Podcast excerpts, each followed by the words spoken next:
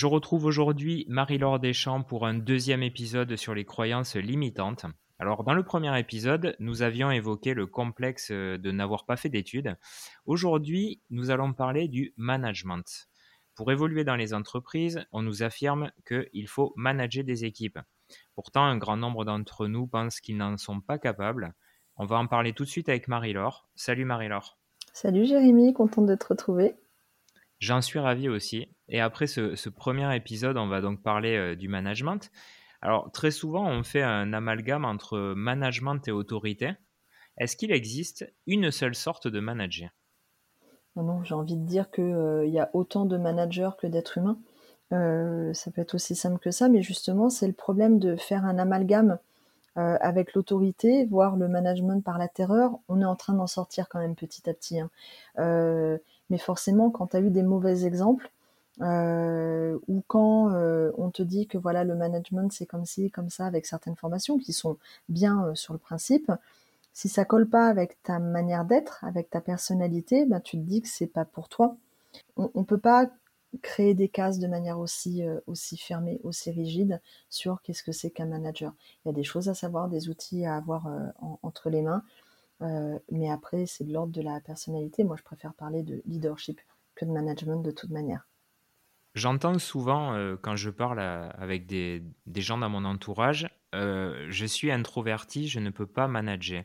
Est-ce que c'est un argument recevable, l'introversion? Non, non et non.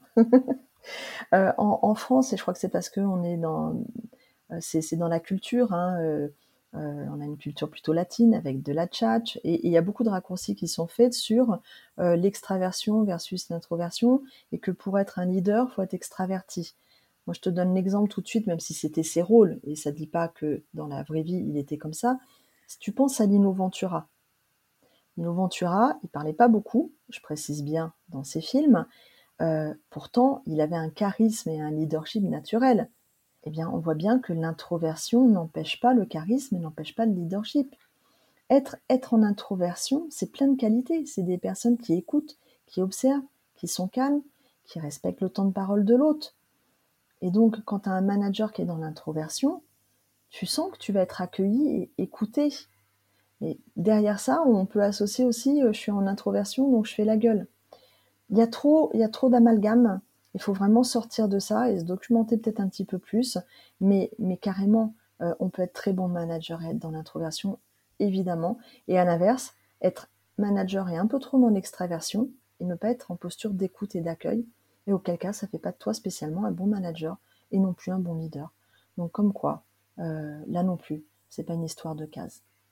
Quand on a préparé euh, cet entretien, on s'est aperçu qu'on avait un point commun parce que tu me disais, mais moi j'aime bien l'expertise finalement plus que le management et euh, moi c'est un peu mon cas également. Euh, donc est-ce qu'il y a d'autres voies finalement que le management pour progresser en entreprise? Parce que c'est vrai qu'on te dit souvent, euh, ah mais si tu veux gagner des, échelons dans l'entreprise, il va falloir que tu manages des équipes. Est-ce que tu penses qu'il n'y a que cette voie pour progresser? Alors clairement non, mais euh, il y a un gros travail euh, à faire là-dessus et euh, à, imaginer au niveau des entreprises et donc des, chez les DRH. Hein.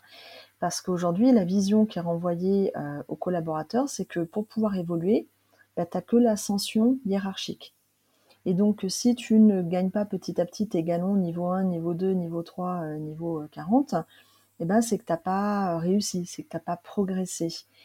Alors que tu as des postes d'expertise, par exemple, je prends c'est un domaine, euh, la paye dans le métier des RH, pour ne citer que cet exemple-là, euh, ou de certains juristes qui ont une spécialité pointue, ils vont pas spécialement être managers, mais le jour où ce juriste s'en va, le jour où ton responsable paye quitte l'entreprise, euh, c'est toute une expertise qui s'en va.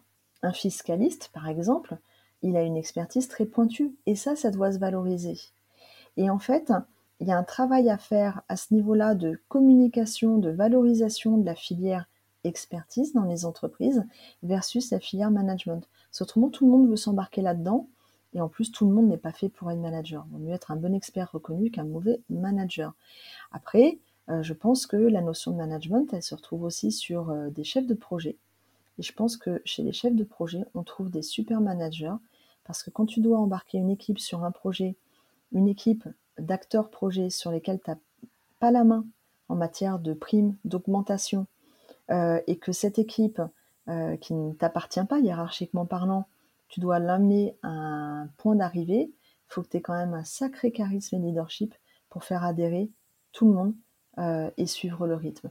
Donc je pense qu'on trouve des très bons managers chez les chefs de projet. C'est une piste aussi à creuser. Il y a un sujet euh, qui m'a interpellé également. Il y aurait une croyance qui dirait que le manager ne peut pas faire copain-copain avec ses collaborateurs. Alors, est-ce que euh, prendre des responsabilités, c'est obligatoirement devoir se couper euh, des liens sociaux qui sont quand même assez réjouissants dans sa vie pro? C'est vrai que le lien social, c'est une des raisons pour lesquelles on va travailler. Hein. On va travailler pour euh, gagner de l'argent, euh, mais aussi pour euh, s'épanouir et, avoir des relations. C'est partie d'un des besoins de la pyramide de Maslow. Donc, mais, sur ce point, en fait, ouais, cette croyance, elle peut freiner. Et tu vois, aujourd'hui, on parle, là, je vais faire un zoom pour les femmes qui écoutent cet épisode. On parle du plafond de verre. Quand tu observes que à un certain niveau, tu as euh, des, postes de haut manager euh, où effectivement tu vois qu'il y a un changement de posture, bah, ça peut te freiner, de pas te donner envie. C'est-à-dire que si moi, pour évoluer, je dois perdre mon âme, je dois renier père et mère, donc comprendre père et mère, mon ancienne équipe, mes anciens collègues, ne plus faire ce fameux copain-copain, il y a un moment, tu as envie d'évoluer, mais en même temps, tu te dis, bah, je fais quoi? J'évolue et je perds tout le monde, je perds tout mon passé? Ou euh, voilà, c'est un peu euh, une arme à double tranchant. Euh, alors qu'en fait, tu peux évoluer et l'idée, c'est pas tant de faire copain-copain, mais c'est d'avoir une posture qui est juste, d'assumer ta position, euh, mais tout en gardant le lien humain qui est précieux, et l'un n'empêche pas l'autre.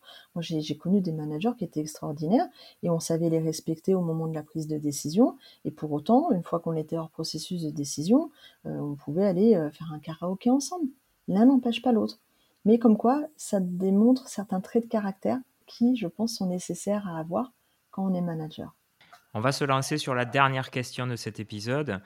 J'ai envie de te poser une question simple pour savoir si on est, fait pour le management ou pas, est-ce qu'il y a une ou deux questions à se poser euh, fondamentales?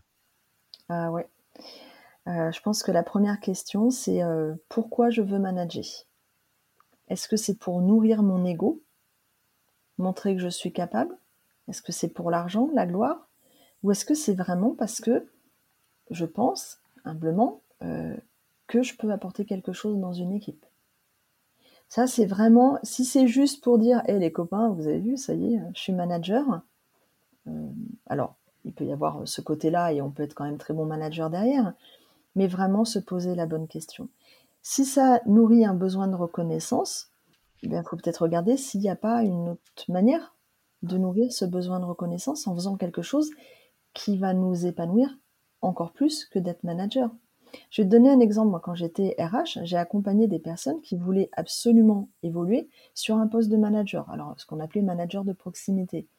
Manager de proximité, tu vas, euh, une fois que tu as fait tes preuves, peut-être gagner 100 euros de plus. Alors, je dis pas que 100 euros, ça change pas le quotidien de la personne en question. Ça peut être hyper important dans son budget. Mais tu sais, quand tu es euh, manager de proximité et que finalement, tu te retrouves quand même euh, N-7 hein, dans la hiérarchie, dans la cascade hiérarchique, et que tu ne fais plus spécialement ce que tu aimais, à savoir ton expertise, et que tu récupères euh, les, petits tracas du quotidien d'un manager à qui on demande beaucoup de choses, est-ce que c'est vraiment ce que tu as envie de faire? Ou est-ce que tu préfères pas te positionner un peu plus en expertise sur ton poste? Moi, je te donne un exemple. Hein, j'ai jamais été manager. Euh, ça n'a pas empêché d'évoluer et de faire des jobs passionnants. Parfois, quand tu pilotes un projet, ce qu'on appelle un projet d'entreprise qui est en forte visibilité, je peux te dire qu'en tant que chef de projet, tu es beaucoup plus reconnu au niveau du top management de l'entreprise que ce fameux manager qui est à l'étage N-7 dans le management. Donc bien réfléchir si c'est une question d'ego euh, et faire le bon choix en écoutant ses besoins. Pour moi, c'est le principal. Bah, c'est un super conseil et on va terminer sur ce conseil-là. Donc vous l'aurez compris, les limites sont quand même celles que vous vous fixez. Donc l'envie, c'est le facteur clé pour déverrouiller ces limites. Dans le prochain épisode, on va vous aider avec euh, Marie-Laure à désamorcer une nouvelle croyance limitante. Donc je te retrouve euh, pour le prochain épisode. Ça marche, à bientôt Jérémy. Salut